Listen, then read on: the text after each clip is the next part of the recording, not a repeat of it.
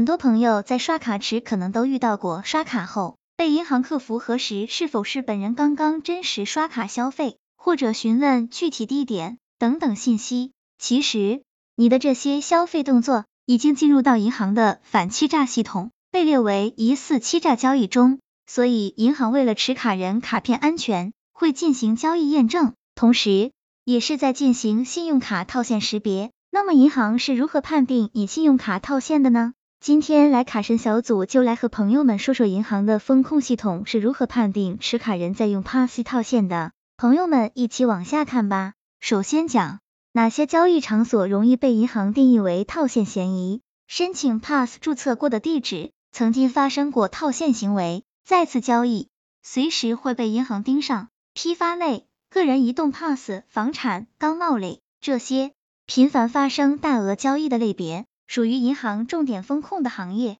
卡神小组建议朋友在此类商户刷卡时需要额外留意。有的朋友或许会问，不是在二零一六年九十六费改了吗？但是朋友们要明白，九十六费改是费率统一，商户不变，之前所有规则基本一致。其次讲哪些个人交易行为容易被银行定义套现嫌疑？低频交易卡突然发生一笔或多笔集中大额交易。你被银行客服核实的几率就会几何倍增长。刷卡交易超过五千，且都是整数型消费，如一万、两万、五万等，那你被银行降额的概率就很高了。两小时之内同时跨城市多笔交易，那不是你的卡被盗刷了，就确实有套现的嫌疑。但是也有例外，比如你确实是在两省市交界地区，很容易发生跨界交易，银行一般核实后。也不会有其他动作。再有，现在很多理财公司也打着信用卡理财的名义，实际上就是信用卡套现行为，打银行的擦边球。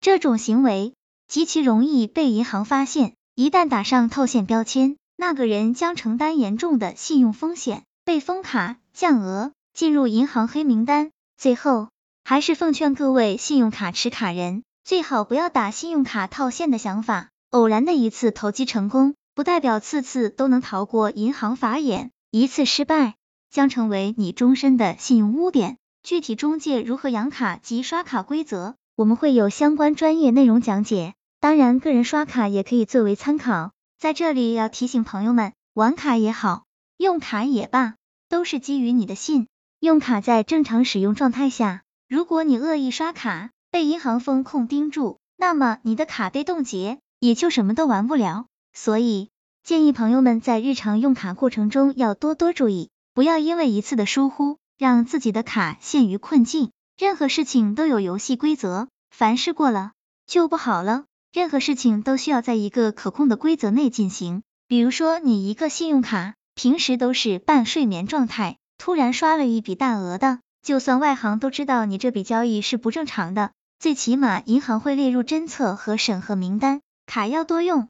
正规的多用，打擦边球的看着用，你套就套呗，还了就行。但是你也不能傻兮兮的无脑套吧，你这样不是摆明着打银行的脸吗？所以说，且用且珍惜，会用卡的人会越来富有，因为他借这个条件来进行资金周转；不会用卡的人，还是及时收手。银行是怎么发现你用信用卡套现的？相信不少小伙伴用信用卡套现时，被银行逮个正着。那么银行是如何发现你用信用卡套现的呢？一、银行发现套现是可以通过数据发掘来识别。正常的信用卡消费是小额多次多样，且刷卡时间在一天内相对集中于几个时点，但在一个月内却分散在每天。而信用卡套现则主要是大额少次单一，且刷卡时间一般是在账单日之后的几天内。这些基于刷卡行为的不同，都会引起银行的注意。一般出现这样的情况，银行的第一反应是持卡人的卡是不是丢掉或被人盗刷，所以可能会打电话问刚刚这笔消费是不是你自己进行的。而且数据时，也虽然可以很容易的发现反常的刷卡行为，但后续的鉴定则需要人工进行，这是需要成本的。所以对于小额的套现行为，银行很多时候是放任的。二，另外，银行还可以通过刷卡行为。来识别反常的刷卡行为，但是也只能怀疑，而不能完全定性为套现。而且像上面讲的，还有成本问题，所以小额的套现行为是不会引起注意的。但由于有反常的刷卡行为，即使银行不能断定为套现，用户想要提额就难上加难了。如果想要套现又不想被发现有反常的刷卡行为，那么需要多样化一点也是可以操作的，但是就需要很费时间，让自己的刷卡行为看起来相对更正常一些。卡神小组最后提醒各位朋友，一旦被银行发现使用信用卡套现，除了封卡，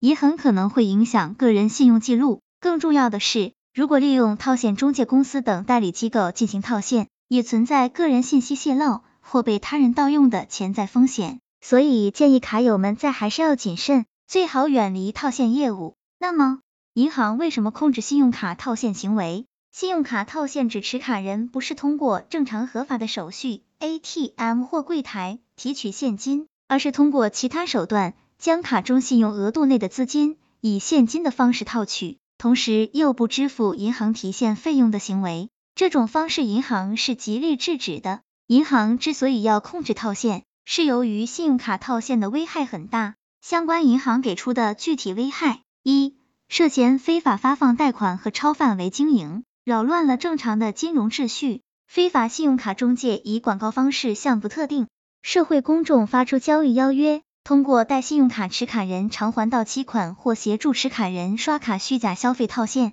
向持卡人垫付或提供周转资金，从中收取高额手续费。其行为违反了我国的相关法规，应当予以取缔和严厉打击。二、变相增加了信贷投放，削弱了宏观调控的效果。信用卡持卡人在不法中介的协助下，利用虚拟的刷卡消费套现，往往是将取得的款项用于经营活动或其他用途，这变相的增加了全社会信贷投放，造成消费信贷转变为生产流通经营信贷。短期信贷资金长期化使用，资金流动性进一步增加的局面。同时，这部分资金游离了银行正常的信贷管理渠道，脱离了监管层的管理视线和控制，宏观调控的效果被削弱。三、不以真实的交易为基础，给金融安全带来威胁。非法信用卡中介活动一方面冲击了国家对现金和反洗钱的日常管理体系，相关部门难以对套现资金。进行有效的鉴别与跟踪，另一方面加大了银行经营成本和经营风险。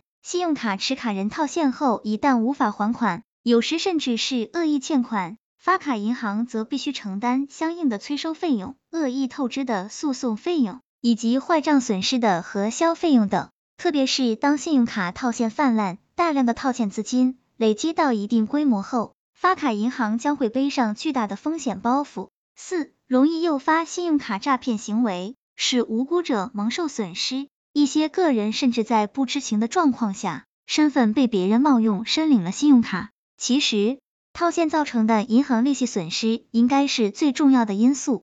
如果一些小企业主靠这些套现得来的资金运转公司，一旦挺不过去，今后一个时期就会有更多的套现案件浮出水面，资金链也会断裂，从而钱也没办法还给银行。很不利于社会稳定，这也是央行会严格要求各银行及非金机构打击套现的原因之一。卡神小组总结，信用卡套现不但涉及非法经营，更会无形中堆高持卡人的债务压力。卡神小组根据数据调查统计，有超过百分之八十的信用卡持卡人在套现，而百分之八十的人群中，有百分之十五到百分之二十的信用卡套现人群深陷信用卡债务的危机。卡神小组建议朋友们，正常玩卡薅羊毛是一种乐趣和一种玩卡心态，但是把信用卡当做一味的透支和套现工具的话，那么只会让自己陷入信用卡债务的泥潭。卡神小组也因此希望朋友们摆正自己的用卡心态，放宽自己的用卡心情，只有这样才能把信用卡用到极致和完美。希望这个资料对朋友们有所帮助。